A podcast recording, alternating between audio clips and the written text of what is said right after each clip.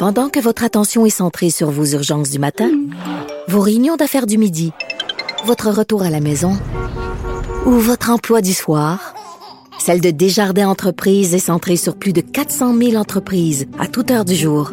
Grâce à notre connaissance des secteurs d'activité et à notre accompagnement spécialisé, nous aidons les entrepreneurs à relever chaque défi pour qu'ils puissent rester centrés sur ce qui compte, le développement de leur entreprise. IGA est fier de présenter l'émission À vos affaires. Pour économiser sur votre panier d'épicerie, surveillez les offres et promotions de la circulaire disponible à IGA.net chaque semaine. IGA, vive la bouffe et les bonnes affaires. La chronique argent.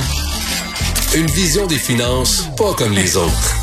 Alors Yves, Félix nous en parlait tantôt, le bureau d'enquête a sorti une sacrée bonne histoire, tentative de camouflage à la caisse de dépôt. Explique-nous ça. Hey Richard, c'est vraiment incroyable cette histoire et cette enquête qui est faite par Jean-Louis Fortin. Je veux juste te rappeler là, que à la Caisse de dépôt, il y a une filiale qui s'appelle Otera et les autres sont dans le financement immobilier. Écoute, euh, aujourd'hui, c'est 27 milliards de prêts euh, qui font euh, pour l'immobilier. Et là, je te rappellerai que le bureau d'enquête, tu t'en rappelles, en 2019, avait dévoilé que le président de cette filiale-là avait bénéficié de 11 prêts d'une valeur de 9 millions en provenant de cette filiale-là pour ses propres intérêts.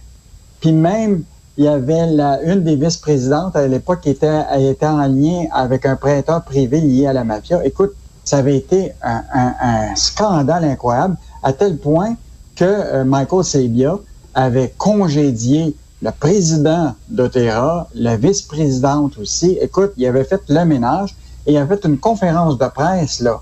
Je me rappellerai, le 28 mai 2019, il disait, nous sommes responsables de l'épargne des Québécois et ils ont le droit de s'attendre à plus de hautes normes d'éthique de notre part. Et ça, c'était en mai 2019.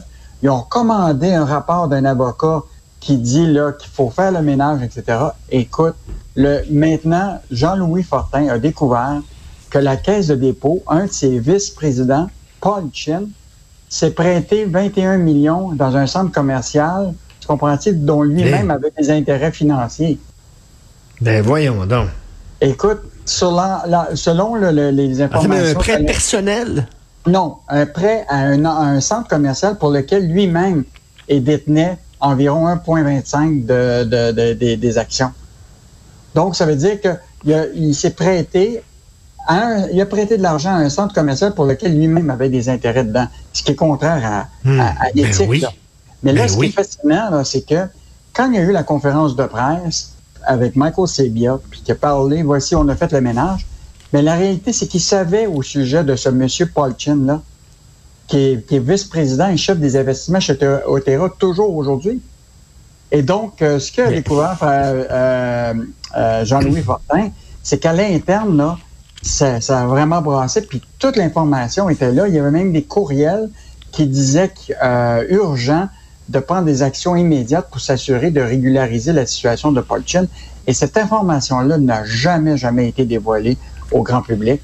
Donc aujourd'hui, là, euh, c'est un enjeu majeur parce que, écoute, c'est le code d'éthique. Et même, je te rappellerai Mais- que la, la, la, la, la VG, là, je sais pas si tu te rappelles, récemment, la vérificatrice générale du a écorché Otera, et ça, c'est le 16 mai dernier, en disant qu'il y avait encore des lacunes en matière d'éthique à la caisse de dépôt, puis qu'il fallait absolument qu'il y avait des retards dans les déclarations d'intérêt des employés et des administrateurs, et que le nouveau code d'éthique n'était toujours pas appliqué d'après la vérificatrice. Écoute, c'est euh, aux États-Unis, une affaire comme ça, là, ça ferait la une du New York Times. Ben oui, non, non, c'est vraiment majeur. Excellent job de Jean-Louis Fortin. Cela dit, je te dirais, l'exemple vient d'en haut parce que tu en as souvent parlé hein, dans, dans les pages argent. Euh, Monsieur Fitzgibbon s'est souvent mis en position, en tout cas, d'apparence de conflit d'intérêts. Ah oui.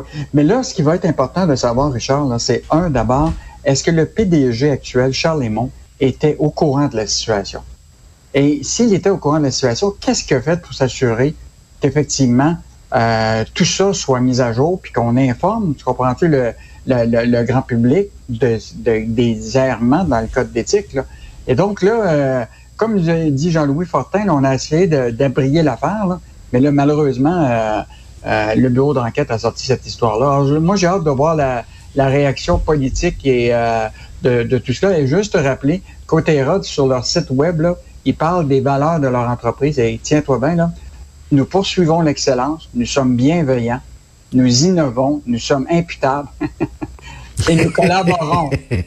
Ça, oui, c'est les cinq ça. valeurs de Otera. oui, c'est ça. Nous sommes imputables et nous collaborons. Ça n'a pas vraiment été ça parce qu'ils ont essayé de cacher la, patente. Ici, ça n'avait pas été du bureau d'enquête. Personne ne le saurait. Donc, tentative de camouflage. Et comme tu dis, là, c'est assez grave. Euh, pour le sirop d'érable, tu viens me parler de ça, mais on va avoir un peu plus tard euh, François Lambert qui va nous en parler euh, en long et en large. On revient, tiens, sur la chronique de Michel Gérard, Ottawa, qui nous siphonne 74 milliards de dollars de plus. Bon, je te rappelle, on avait sorti, Michel avait sorti l'effet qu'effectivement, euh, Christian Freeland et euh, Justin Trudeau étaient moins dépensés. Parce que l'argent rentre dans les coffres de, à Ottawa comme jamais. Et là, ce que Michel a, exposé, là, c'est que on se retrouve là, avec le gouvernement, là, va se retrouver à avoir 74 milliards de plus là, qui vient de l'impôt, des taxes, de tout acabit.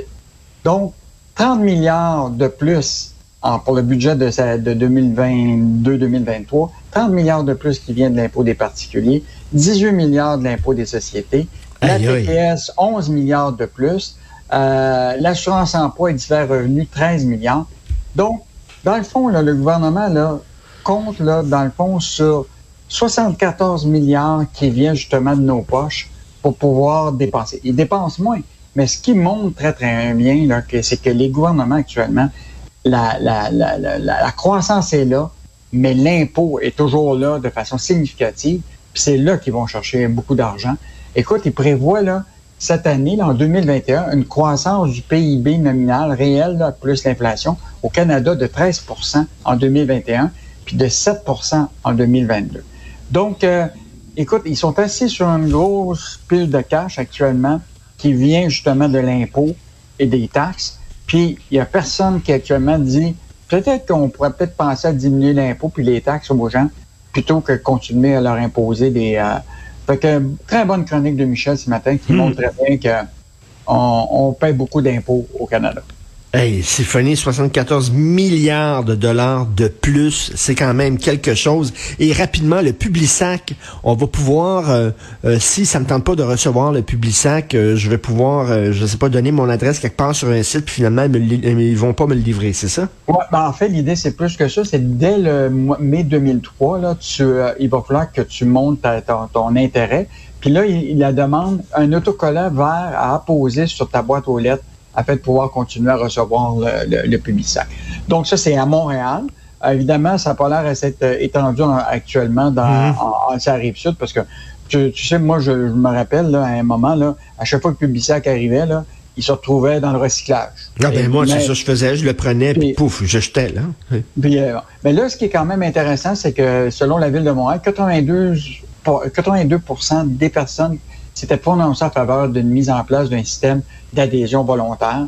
Euh, donc, euh, dès de, mai 2023, là, c'est, euh, ça va être l'obligation de. tu sais que dans un pupisac... Mais j'espère qu'ils vont le respecter, hein, parce que des fois, tu écris devant ta porte, là, pas de circulaire, puis t'en mettent quand même. Hmm. J'espère qu'ils vont le respecter. Oui, puis l'autre affaire, c'est que tu sais que dans un sac, des fois, tu as à la fois le journal régional de, de, de, du quartier, mais tu as aussi beaucoup de circulaires. Hein? Puis souvent, dans les circulaires là-dedans, là, tu as à peu près peut-être une valeur de 75 des fois. Fait que moi, je me rappellerai toujours qu'il y avait des gens qui allaient voler le Publisac chez l'autre. OK. Mais pourquoi pas un Publisac de, en version électronique? Ça peut ben, être bien, ça. moi, je pense que le virage électro euh, numérique là, est important là-dedans, là, compte tenu ben de l'enjeu de l'environnement, parce que c'est c'est beaucoup de, de, de papier qui se retrouve souvent euh, dans le recyclage et peut-être souvent dans la poubelle. Tout à fait. Merci Yves. À demain. Bonne journée. À demain. Au revoir.